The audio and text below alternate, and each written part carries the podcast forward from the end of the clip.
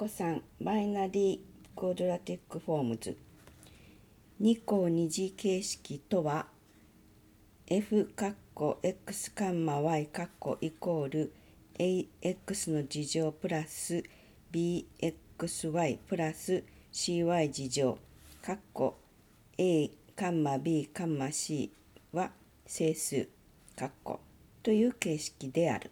二次形式論の大きな問題は二次形式 F で表すことができるすべての整数 m イコール f カッコ x カンマ y カッコを全部見つけることだった。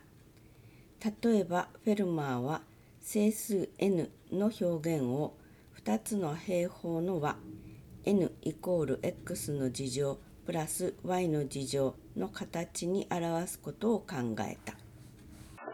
だから、シェルマーは二つの変方数の和で表される、そういう整数というものを考えていた。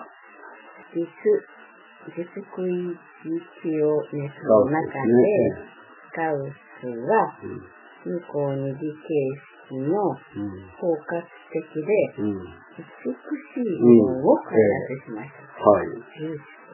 だから二項二次形式の理論というのはもうほとんどガウスによって実現された素晴らしい。最も重要なのは、二つの形式の合成。合成をどう定義するかっていう。と、うん、そういう以下のことの証明。判別式 B イコール B の事乗マイナス 4AC、を持つ二次形式の同期類が合成のもとで単群を形成する。ということの証明であった。まあ、現代的に言えばっていうことですね。今流の言葉で言えば、そういうことが証明されます。いいですね。形式の構成の最後にある考え方は簡単です。もし、F と G の形式が整数 MN を表現するときには、合成 F かける G は積 MN と表す。積 MN ですね。M というのの掛け算ですよね。を証明すべきである。というアイディア、はい、このアイディアをまあ実現するということですね。アイディアを具体化するということですね。具体化は、微妙であり、うん、説明するのは非常に困難です。うん、そうですね。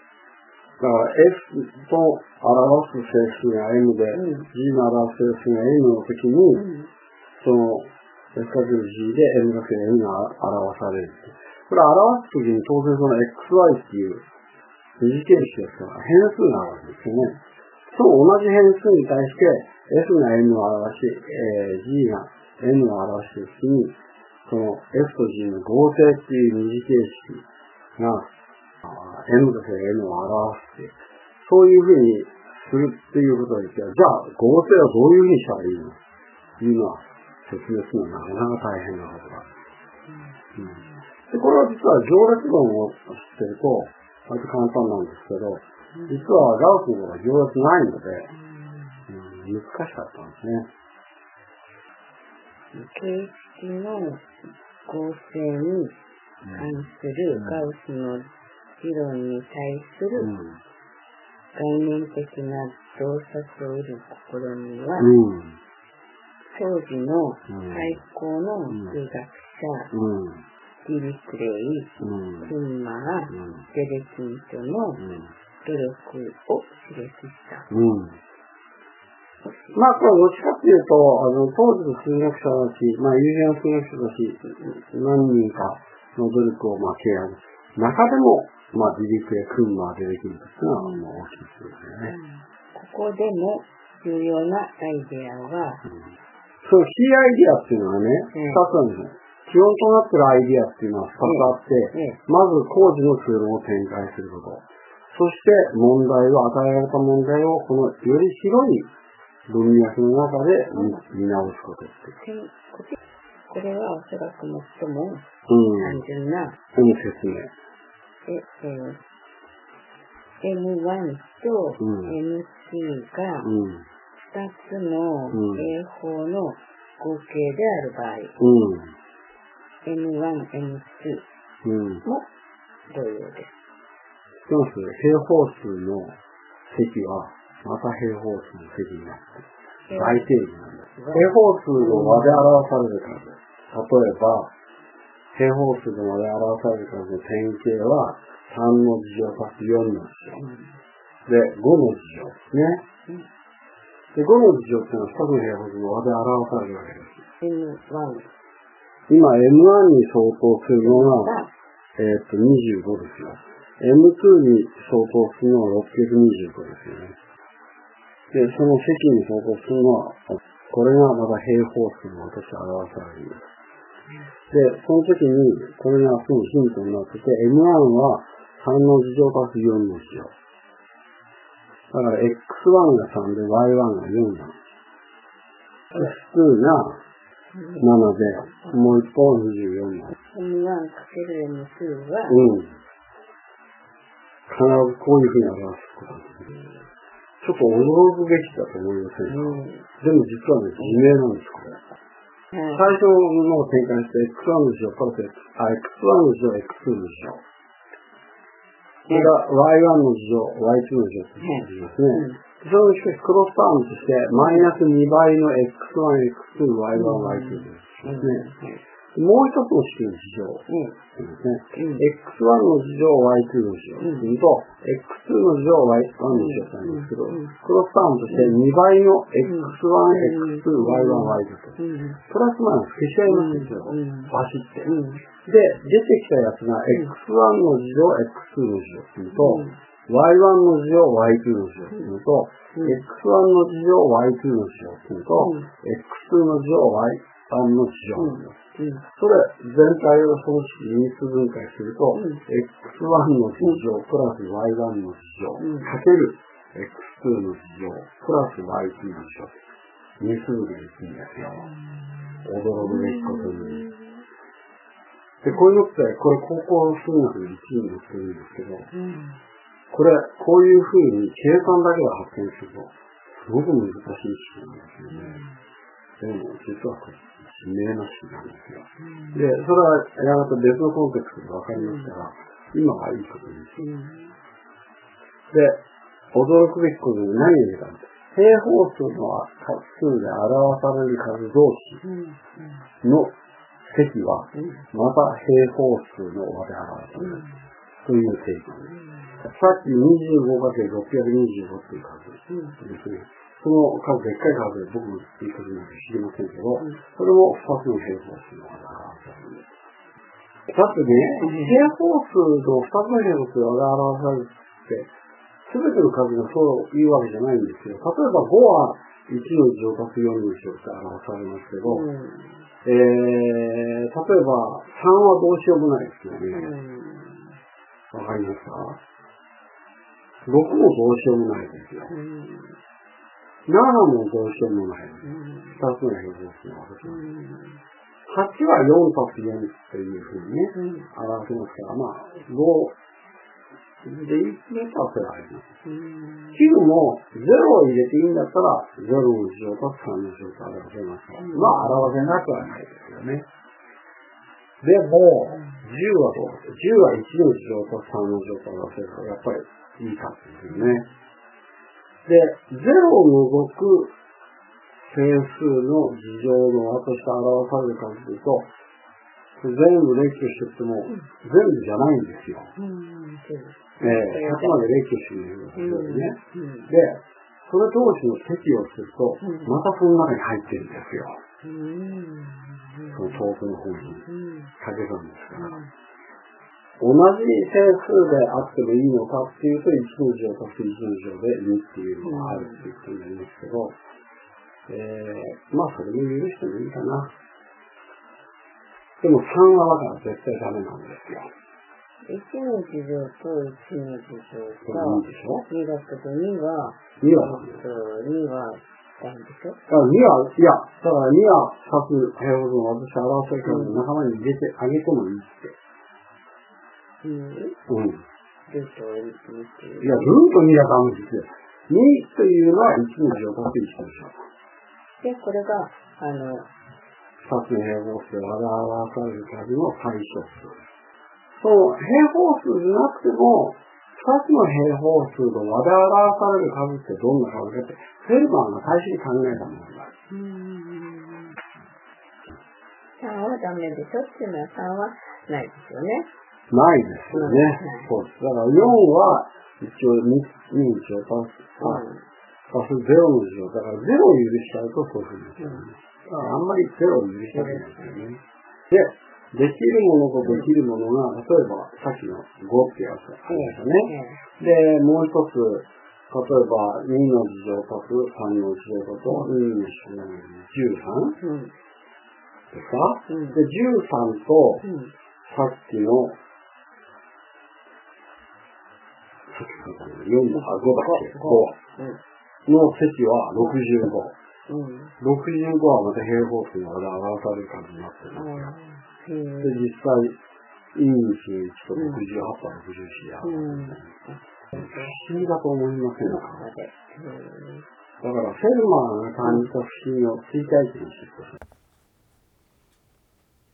実際 m1 イコール x1 次乗プラス y1 次乗で m2 イコール x2 次乗プラス y2 次乗ならば m1 m2 イコールカッコ x1 x2 マイナス y1 y2 カッコ次乗プラスカッコ x1 y2 プラス x2y1 カッコの次乗である。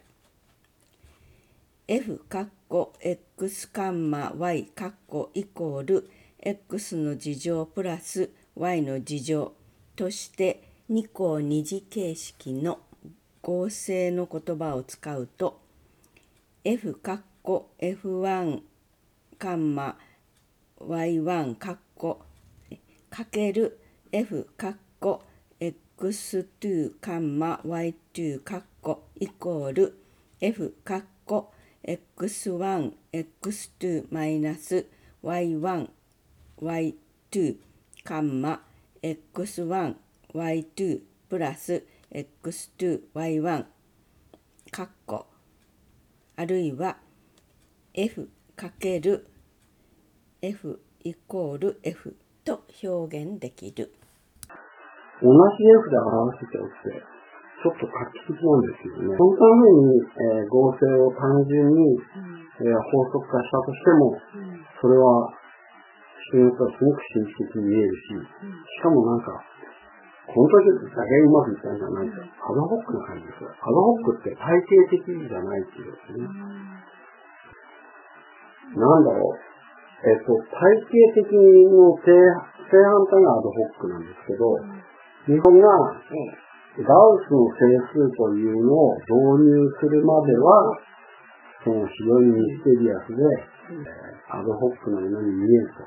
でさっき僕はこの式は本当は説明されるんですよって。それは全然神秘的でも何でもないんです。いいですよね、で、それはどういうことかっていうと、x1 の乗プラス y1 の乗プラス x2 の乗プラス y2 の乗。これが、また平方数の和で表される最後の式になるのが不思議だったんだけど、実はそれぞれを一つの範囲で因数分解して、そのその因数分解のお項の順番を入れ替えて、で、そして、えーそれぞれを掛け算してやって、さらに、えー実は、後ろの方のやつなのかな、前の方のやつなのかな、どっちかが、えー協約ですよね、を取ってやると。で、やってやると、ちょうどいい形になって、ある複素数同士、Z と Z バーの協約っていうのは、Z の大きさの絶対値の非常になるんですね。で、これが実はそれをやってるわけで、えっと、えーこの3行の式がポイントです。これ、絶対値の中身は左右同じなんですよ。で、要するに Z かける Z バーってなってる。Z の絶対値っていうのは Z、Z バーなんです。今みたいに説明すれば、この最初の式と最後の式は、これがいきなりパッとこうしたらびっくりする式だけど、それは高校1年生のその計算練習、その必ず載ってるんだけど、でも本当は自然的で全然難しい問題なんです。一般に ax でプラス bxy プラス cy でイコール n は、うん。それは全体に A をかけて A 分の1やるんです。全体に A をかけると、一番冒頭が A 以上 X の乗ないから、えー因数分が出てます。で、えーただし b はうん b の乗マイナスうん a の、うん。万にこれはこのよ。うに書き直せる。うん、本当かなんと、U プラス V ルート D、うんえー、割ることの2で、という領域。あの、正域って訳すのは整数論では一般的ですよね。で、u と v は整数で、元2で U と V が合同する。そういう数を全体作るわけですね。元2で合同するのは U と V が共に0か U と V が共に1っていうことですね。で、2項2次、表現の問題をこのように定式化できます。えーそのような正域うん。R、うん。えー例とは異なる。で、えー一般的に一時的な円数分解でという性質を所有していない。ので、うん。それらのうん。数論うん。の開発がうん。重要な目標になります。だから一因数分解性質だと、実は簡単なんですよね。で、要約すると、うん。数論における中心的な問題を扱うに対して、えーすなわち、フェルマーの最終定理、とか、相互法則。そう、ととか、か、えー、2項をうん数字形式うん。というような数論における中心的な問題をを取り扱う際に、大代数数的整数、そう大数的整数の定義のうん。問題として、それらを定義化することが重要であるうん。ことが分かりました。でそのような、うん。えー正規でのきっちり因数分解うん。の研究が、新たに出現した次第、うん。えー大数的数論うん。の重要な問題となる。うん。クンマーはそれを、クンマはね、リソースってやつなんだね。イディアルナンバー。あ、それは、アイディアル。だから、あクンマはですね、ドイツ語でイディアルって言ったんですけど、あのまあ、あ理念数とかリソース。うんこれは実装で訳したんです。ええで、ズデキンとはその、クンマの言葉の中から、ドイツ語のイディアルっていう概念をね、うん専門用語として取り出したわけです。うんこれはもう英語だね。英語でもイディアルっていううんアイディアルって言わなうんデレキンとは、イディアルを持ち。クローネッカーは、けどまあ、因数、うー聞いて、え扱う。うん。だから、結局大数的数論っていうことをやったっていう点ではみんな同じなんだけど、うん。その大数的数論における素因数分解の一時性っていうのはなかなか厄介な話だったので、クンマーはあ理念数とかリソースっていう考え、うん。えー、デレキンとはイデアルっていう概念を作り、まあ、クンマーは、あー因数っていう、うん言葉を使うことによって、その外出的数論の世界を開拓したというね。で今は、アデレキンとの方法が一番今まで確立されているわけです。